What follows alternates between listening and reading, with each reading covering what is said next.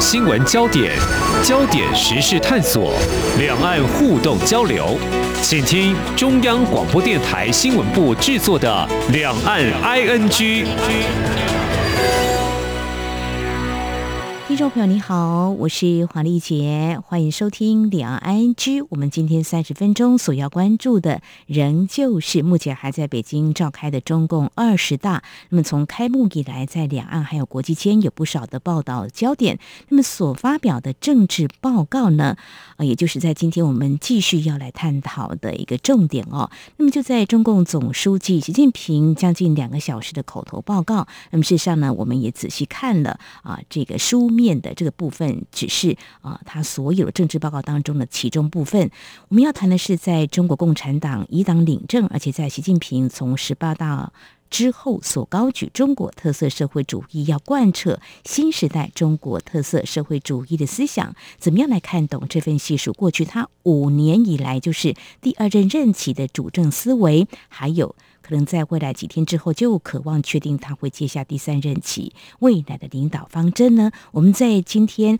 特别邀请研究中国政治的开南大学人文社会学院副院长张志忠来观察探讨。非常欢迎张副教授，你好。主持人好，各位听众大家好。好，我们首先来谈的是台湾比较关切的，就是有关对台的政策这个部分。那么仔细看了一下，就是呢，还是。一个中国、一国两制的说法，并且提到“九二共识”，那么也指出会尽全力来促进两岸的和平统一，但是也绝不放弃对台湾使用武力。看起来就是他的一个政策立场都是一贯的老调重弹吗？没有新意吗？嗯，有没有完成统一的一个急迫感？我记得在八月份的时候，我们呃在节目当中也请教了副院长，就说八月中有公布一个台湾问题跟新时代中国统一事业的白皮书。我想我们比较大方向或细部来做一个比较，到底呢有没有一些可能？看来是一个武统的施压之下的一个对台工作。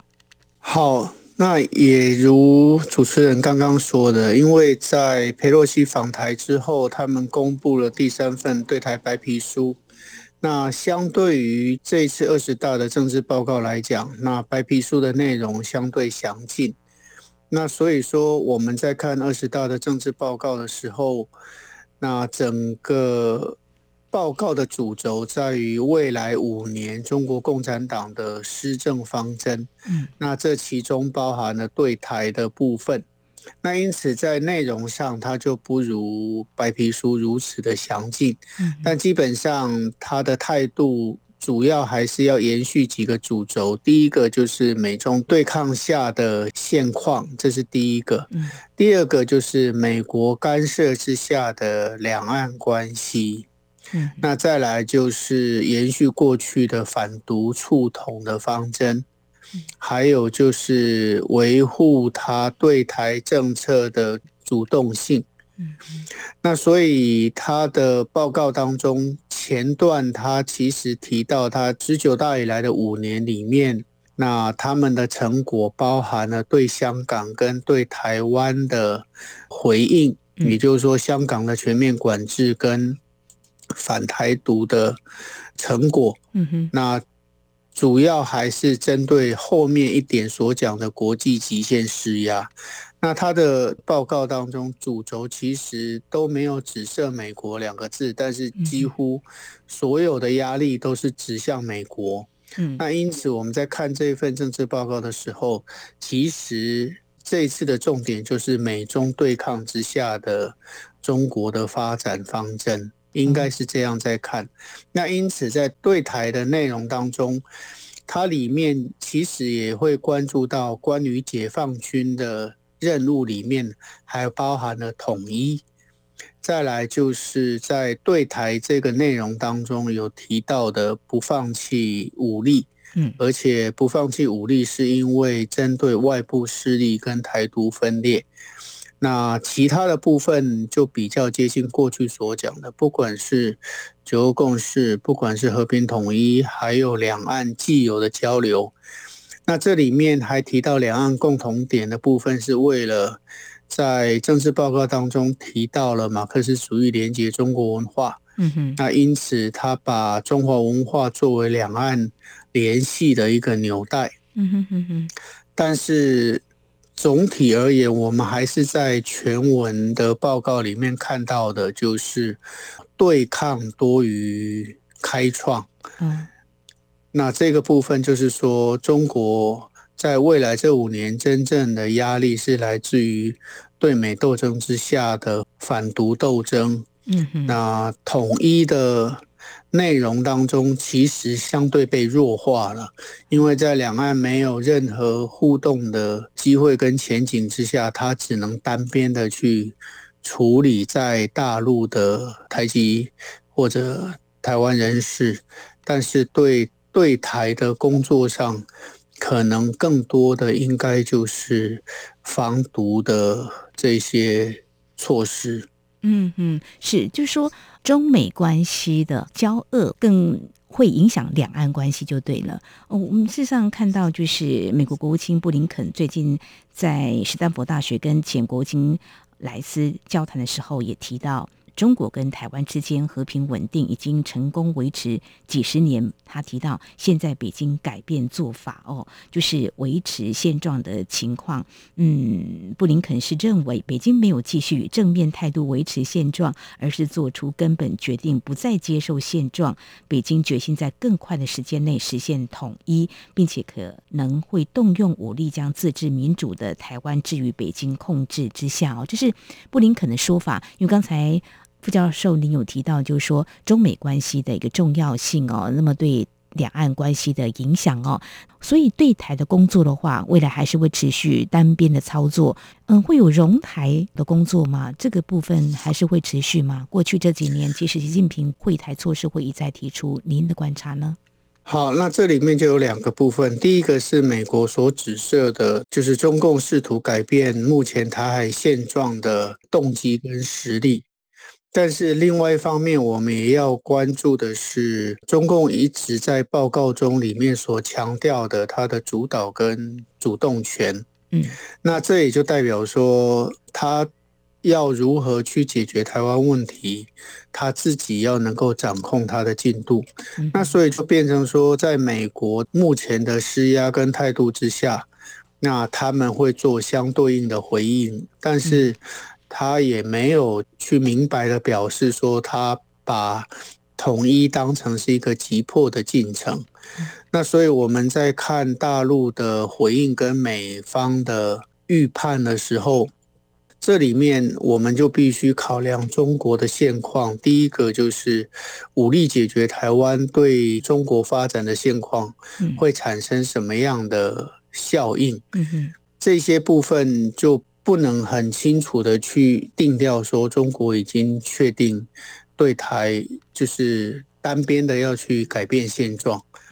那所以说我们还得再去观察它进一步。就是未来这五年当中，他的对台政策上，他如何提出如主持人刚刚提到的共融等等这些措施？因为这些措施在过去五年，他基本上已经定调，那也在推动当中。但重点在于说，他所能发挥的空间是有限的。在两岸因为疫情以及两岸的政治现况之下，没有交流的。情形下，他所能发挥的对象当然有限，因此我们比较看不到他的促融这些措施，他所能发挥的效用。但是相对来讲，他在回应美方的措施跟台湾这边的任何的新的做法里面，相对来讲比较直接且快速。那所以说，在未来这五年当中，如果情势没有变化的时候，那反而是比较属于恶性的螺旋，这种不信任感跟敌意反而是不断的上升，这反而会促使习近平、中共他们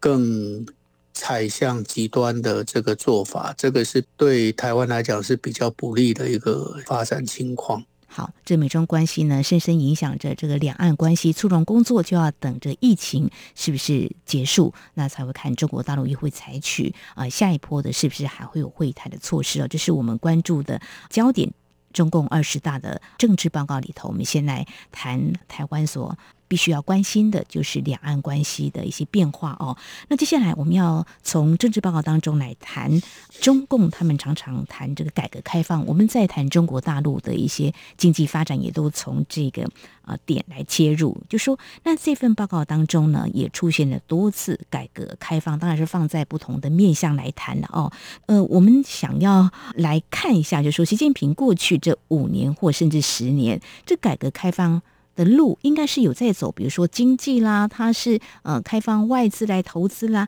但是呢，整体来看的话，就说它是有更大力度来推货，比较收紧了。能不能够从这份报告当中看出一些端倪，它可能的变化呢？呃，虽然同样是改革开放的陈述哈，嗯，但是。以现在中国所处的环境跟背景来讲，已经有很大的差别。嗯，邓小平时期的重点是招商引资，是他今天习近平的重点应该就是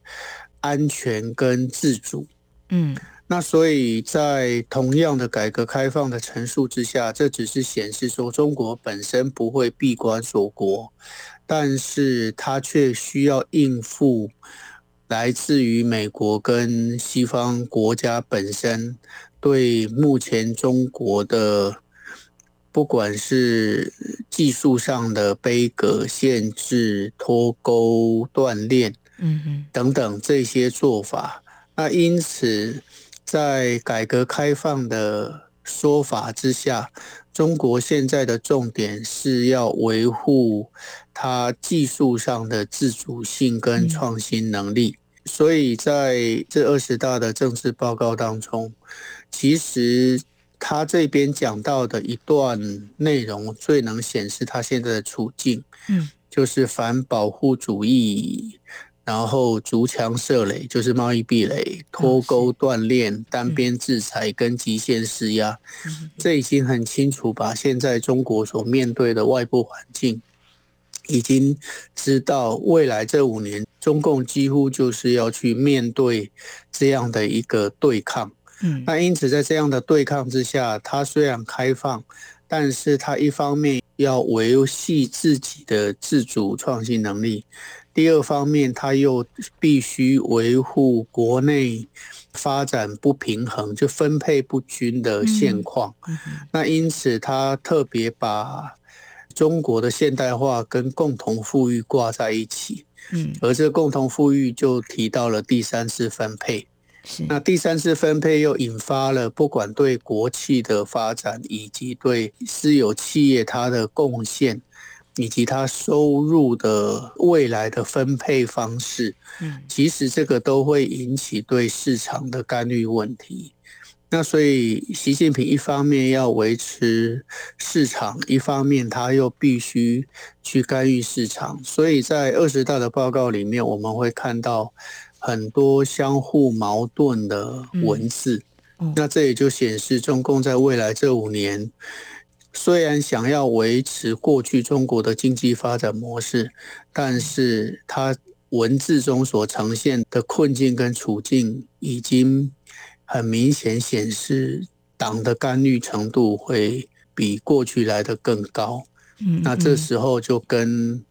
呃，邓时期以来所谈的改革开放已经有明显路线上的差别。每位领导人在不同的时代，他们所担负的责任、所面对的环境是不一样。那么显见，就习近平呢，目前面临美国对于中国大陆，我们如果从经济来看，就是美中科技战。那么对于它的产业自主的一个创新，是给予相当的这个挑战的。所以在政治报告当中，我们也看到习近平其实有提到，呃，在中国大陆的这个产业的发展，在科技技术创新方面是有很多的突破，但这些突破他也坦诚有蛮多的问题跟挑战。其实，在字里行间，我们也不难看得出来哦。我想这是在我们节目前半阶段，非常谢谢开南大学人文社会学院副院长张志忠来跟我们谈中共二十大日前所对外发布的政治报告，有关习近平过去这五年来主政啊政绩或成就，当然其实也隐含了一些。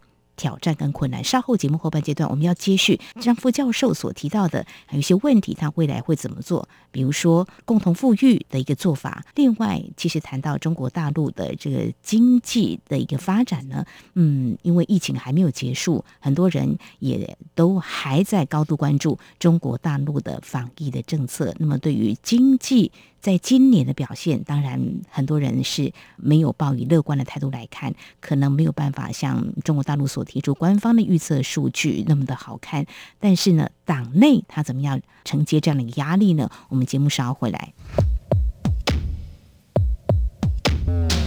今天的新闻就是明天的历史，探索两岸间的焦点时事，尽在《两岸 ING》节目。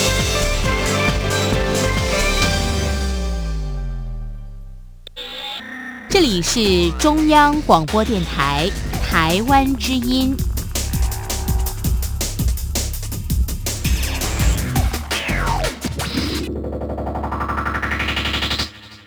这里是中央广播电台，听众朋友继续收听的节目《两岸 ING》。我们节目继续访问开南大学人文社会学院副院长张志忠。我们所针对的焦点是中共二十大的政治报告。接下来继续请教张副院长。呃，在这份报告当中，我们有看到脱贫攻坚的这样的字眼啊。那我们也知道，中国大陆之前才宣布说他们完成了脱贫，那又对照他们在去年哦，就是一个比较大。力度的打击一些大型垄断企业，像腾讯或阿里巴巴等等，呃，或者是说恒大集团来整顿这一关房地产的部分，可能也是要进行所谓的分配的工作哦。那共同富裕工作会持续来做，怎么样来看？习近平在对内这部分，您刚有提到，可能党的力度会比较加大来做一些干预，他可能会持续所谓的这个财富分配的工作吗？刚刚提到，就是习近平的二十大的报告里面谈的是他的十年功绩。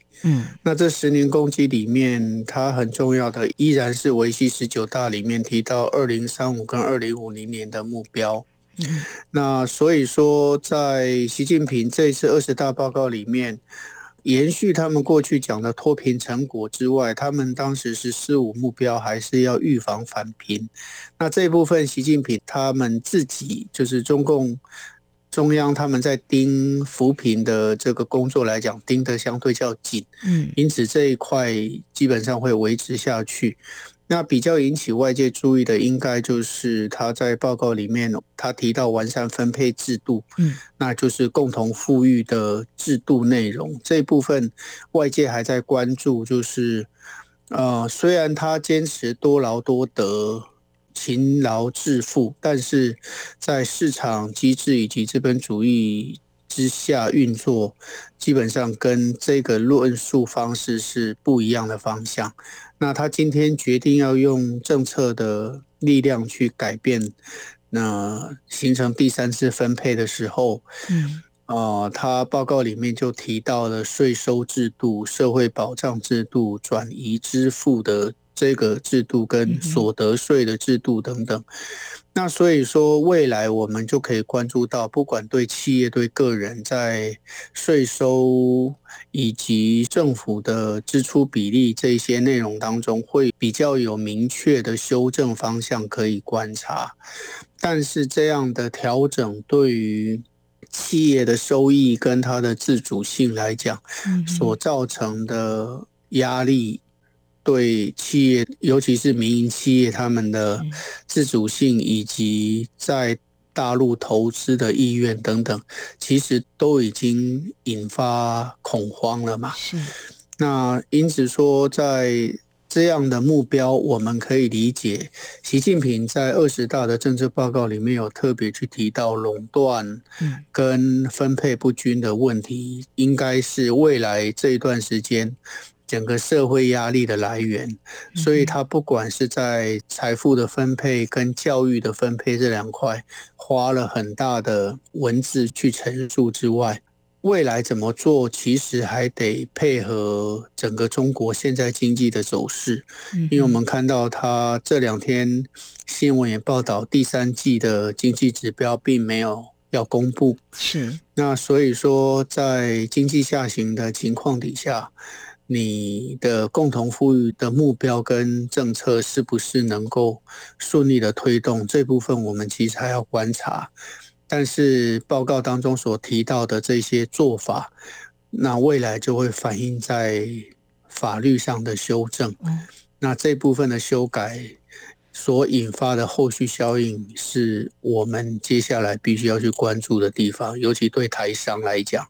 会不会造成更大的压力，跟他们移动的一个动机，这个就是未来的重点。对，那么共同分配呢，其实也。嗯，增加了台商的投资的成本啊，而且现在疫情还没有结束，中国大陆又采取动态防疫清零哦。从今年上半年前两季的经济数据看起来，真的是呃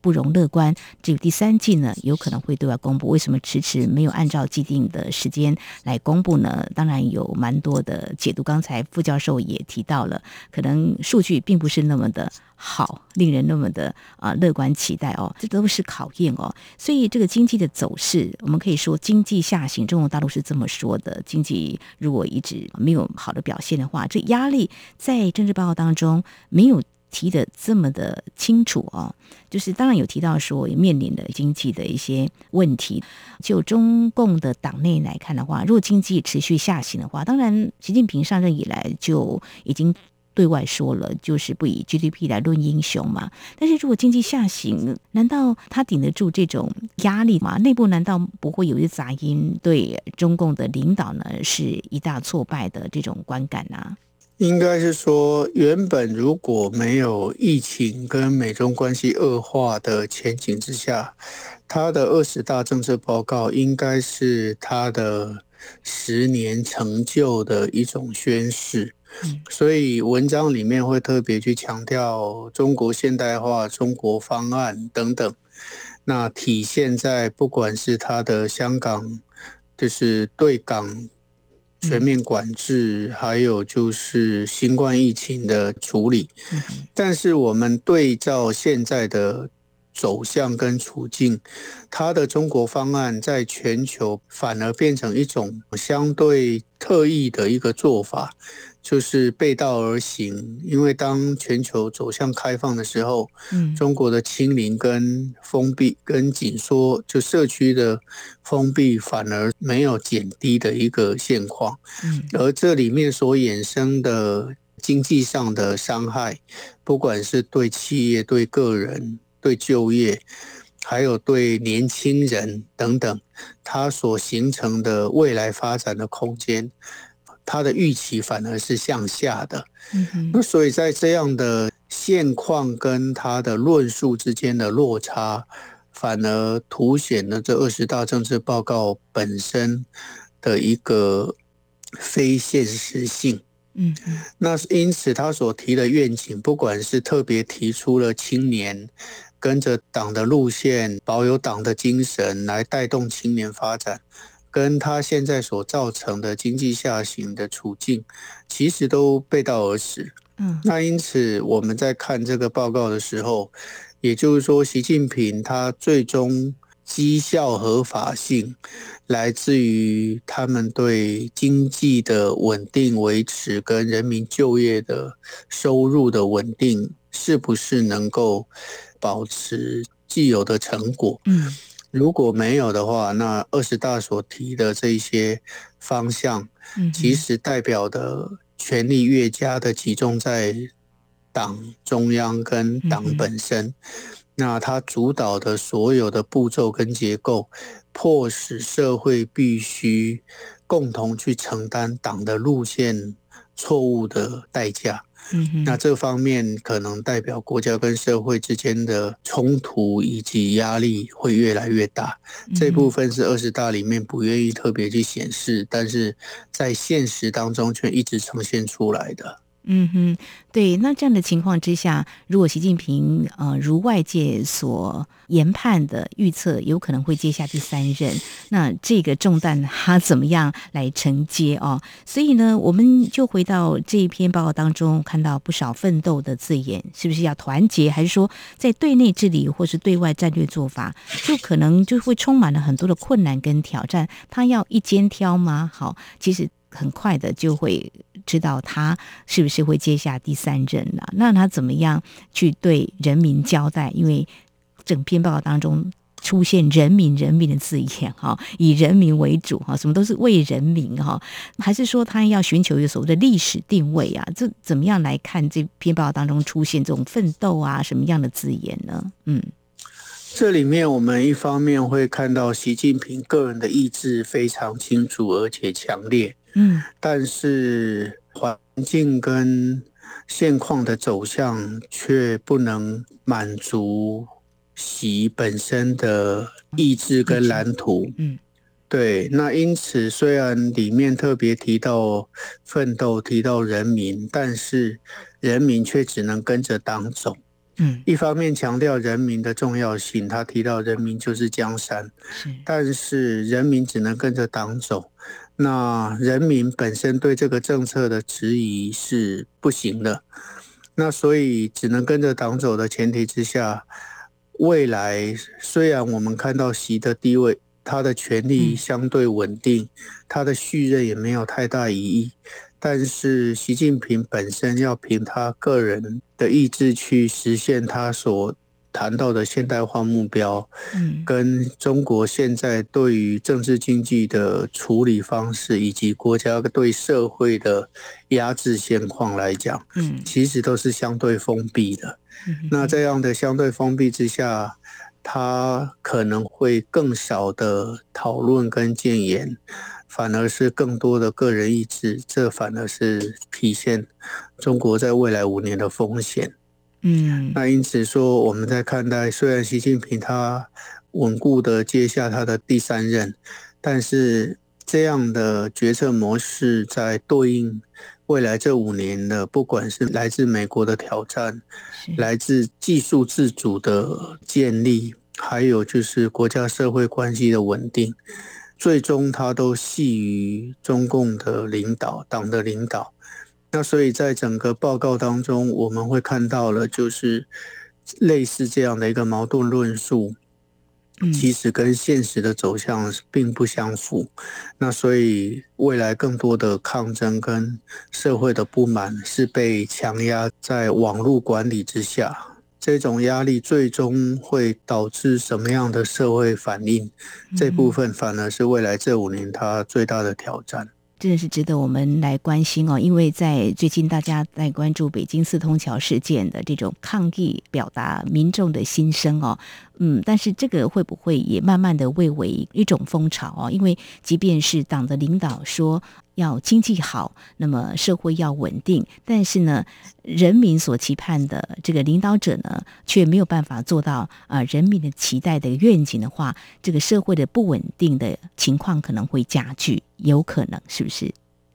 就是当习近平提到中国智慧与中国方案，嗯，去对比的现在中央到地方对清零的措施、经济下行的一个影响跟网络封锁的现况，那这样的中国方案跟中国智慧显示不出它的优越性。嗯，那因此习近平以疫情的死亡人数作为他们的优势来讲，却忽略了因为。清零政策所引发其他，他们叫次生灾灾害这样的数字，也没有任何公布跟讨论。那这也就变成是他们为了强调正能量，却把所有负能量都掩盖起来。这部分其实就是中国执政很大的一个风险。嗯哼，好，所以我们在今天探讨习近平在中共二十大上所做的这个政治报告，谈了不少的这个攻击。过去这五年来，但是呢，其实如果仔细观察习近平的领导呢，未来还可能会有很多的挑战，那么会有一些社会的风险，可能会比以往更加的剧烈。我想这是我们未来会持续来关注的一个焦点。好，非常谢谢开南大学社会人文学院副院长张志忠，今天针对中共二十大政治报告，那么有哪些关注焦点，提供您非常专业的解析。非常谢谢张副教授，谢谢您，谢谢。好，以上就是今天两岸剧节目，非常感谢听众朋友您的收听，黄丽杰祝福您，我们下次同一时间空中再会。